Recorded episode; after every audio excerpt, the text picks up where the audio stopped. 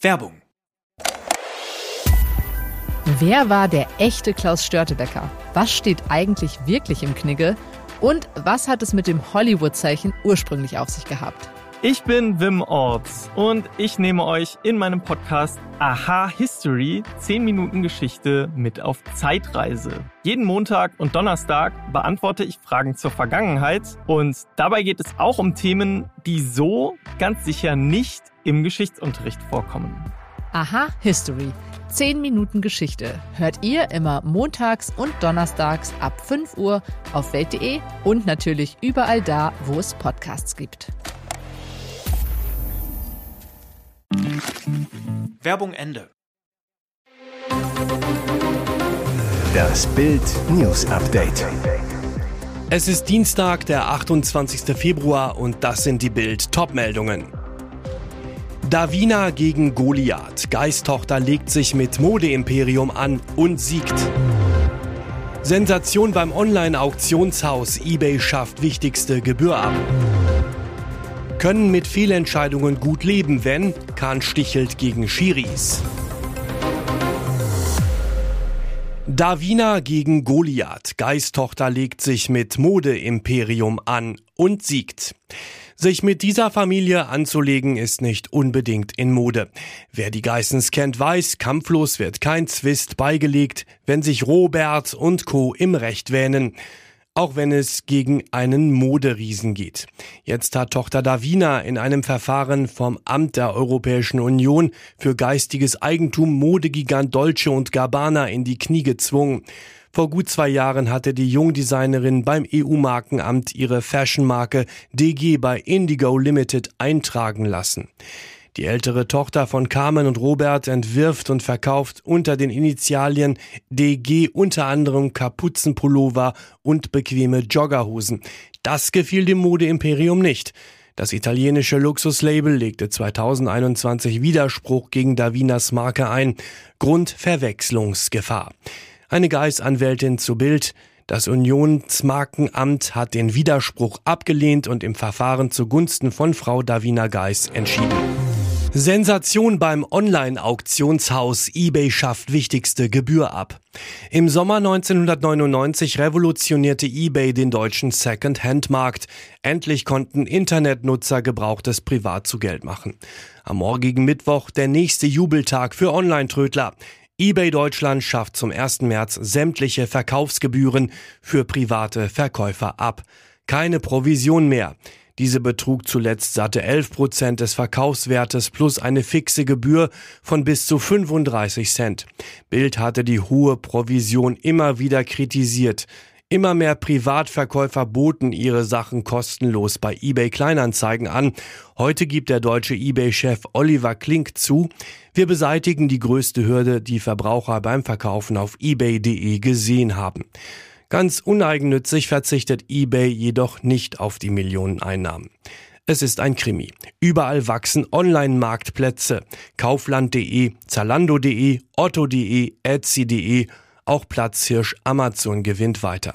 Grund, angeschlossene Händler machen bis zu 190 Prozent mehr Umsatz als diejenigen, die nur über ihre Website verkaufen. Mit dem Verzicht auf Gebühren bläst eBay also zum Reichweitenangriff auf die Konkurrenz. Die privaten Verkäufer freut's. Ex-Topmodel Bruna Rodriguez über ihre intimste Angststörung. Aufs Klo kann ich nur zu Hause. Bei diesen Geständnissen wird's einem ganz blümerant. Ex-GNTM-Model Bruna Rodriguez outet sich als Heimschei. Bei einem Box-Event fragt Moderator Bedo Bülent Kaya Turan das Model, was ihre Fans noch nicht von ihr wissen. Und Bruna haut raus. Ich habe auch schon eine Frau geküsst, aber das ist kein Secret. Und weiter, ich kann nur auf Toilette gehen, wenn ich zu Hause bin. Moderator Bedo hakt nach. Du kannst was nicht machen? Sie lässig, Kaka, nur zu Hause. Die Brasilianerin verrät Bild, immer wenn ich reise oder mir ein Zimmer teilen muss, sogar wenn ich bei meiner Familie in Brasilien bin, kann ich drei Tage nicht auf Toilette gehen, muss sogar Tabletten nehmen. Vielleicht kommt das aus meiner Kindheit, weil da durfte man nicht offen übers Pupsen oder den Gang zur Toilette reden. Es ist dort sehr schambelastet und ich bin ja normalerweise ein sehr offener Mensch, aber das sitzt sehr tief drin. Diplompsychologin Sonja Tolewski aus Mannheim erklärt das Phänomen. Es handelt sich dabei um eine Angststörung gekoppelt mit meiner Schamstörung. Können mit Fehlentscheidungen gut leben, wenn Kahn stichelt gegen Schiris. Uli Hoeneß hat sie erfunden, Oliver Kahn übernimmt sie jetzt, die Abteilung Attacke. Nachdem seine Bayern Union Berlin mit 3 zu 0 zerlegt und vom BVB die Tabellenführung zurückerobert hatten, legte Vorstandschef Kahn in den Katakomben der Allianz Arena los. Stichelei gegen die Schiedsrichter. Kahn zuerst, ich werde nichts zu den Schiedsrichtern sagen. Aber dann suffisant. Wenn wir alles auf den Platz bringen, können wir mit diesen Fehlentscheidungen der Schiedsrichter sehr gut leben. Was er meint, Bayern können die Schiris egal sein, nur sie selbst können sich auf dem Weg zur elften Meisterschaft in Serie stoppen. Die umstrittene rote Karte gegen Dayo Upamecano hatte besonders Trainer Nagelsmann eine Woche zuvor in Gladbach aufgeregt. Kahn, ich habe der Mannschaft schon zu Saisonbeginn gesagt, dass es nicht viele gibt, wenn nicht sogar gar keinen außer unseren Fans, die wollen, dass wir Meister werden. Der Bayern-Boss ruft damit eine Wir gegen den Rest der Welt Mentalität aus. Zuletzt schworen sich Stars und Trainer beim Teamabend am Freitag ein. Mehr zu diesem Thema lesen Sie auf Bild.de. Und jetzt weitere wichtige Meldungen des Tages vom Bild Newsdesk. Nächster Energiehammer von Robert Habeck. Der Wirtschaftsminister will künftig Öl- und Gasheizungen verbieten. In einem ersten Schritt bereits ab 2024. So steht es in Habecks Gesetzentwurf, der Bild vorliegt. Konkret plant der Minister, Ab 2024 dürfen nur noch Heizungen neu eingebaut werden, die Wärme herstellen aus mindestens 65 Prozent erneuerbaren Energien. Bedeutet laut Fachleuten Schluss mit Öl- und Gasheizungen, möglich nur noch Fernwärme, Wärmepumpen sowie Biomassekessel. Ausnahme Geht eine Heizung kaputt, hat der Besitzer drei Jahre Zeit, auf Fernwärme etc. umzustellen. Bereits eingebaute Öl- und Gasheizungen dürfen nur noch maximal 30 Jahre laufen, danach Betriebsverbot. Ab 2045 gilt ein generelles Betriebsverbot für Öl- und Gasheizungen. Folge, Immobilienbesitzer müssen mit massiven Kosten rechnen. Vermieter können Teile auf Mieter umlegen. Widerstand bei Wohnverbänden und in der Ampelkoalition. Der Chef von Haus und Grund, Kai Warnecke, ein Gesetz aus der grünen Märchenwelt. Es wird Zeit, dass der Kanzler eingreift. Daniel Föst von der FDP kritisiert, Habeck und sein Ministerium haben manchmal Fantasien, die mit der FDP nicht zu machen sind. Anfang März will Habeck das Heizungsverbot von der Ampel absegnen lassen. Elon Musk ist zurück auf dem goldenen Thron. Der Multifirmenchef ist laut dem reichen Ranking der Finanzplattform Bloomberg wieder der reichste Mann der Welt. Sein Vermögen wurde am Montagabend mit 187,1 Milliarden Dollar berechnet. Er zog dabei am Luxusmarkenmagnaten Bernard Arnault vorbei. Der Franzose kommt nun auf 182 Milliarden Dollar. Der Grund für Musks Comeback an der Spitze die steigenden Aktienpreise seines Elektroautoherstellers Tesla. Genau wie ihn vor Monaten noch die damalige Kurstalfahrt auf den zweiten Platz verwiesen hatte. Der Tesla-Kurs erreichte nach dem Börsenschluss in New York einen Preis von 207 Dollar und 63 Cent.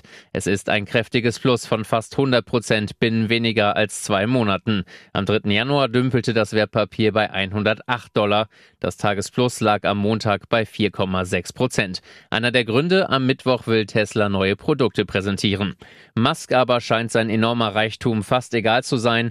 Sein Hauptwohnsitz ist ein schlichtes Haus nahe des SpaceX Weltraumbahnhofs Starbase in Boca Chica im US-Bundesstaat Texas. Er hatte davor alle Luxusimmobilien verkauft. Seinem Ego aber dürfte der wiedergewonnene Titel schon gut tun.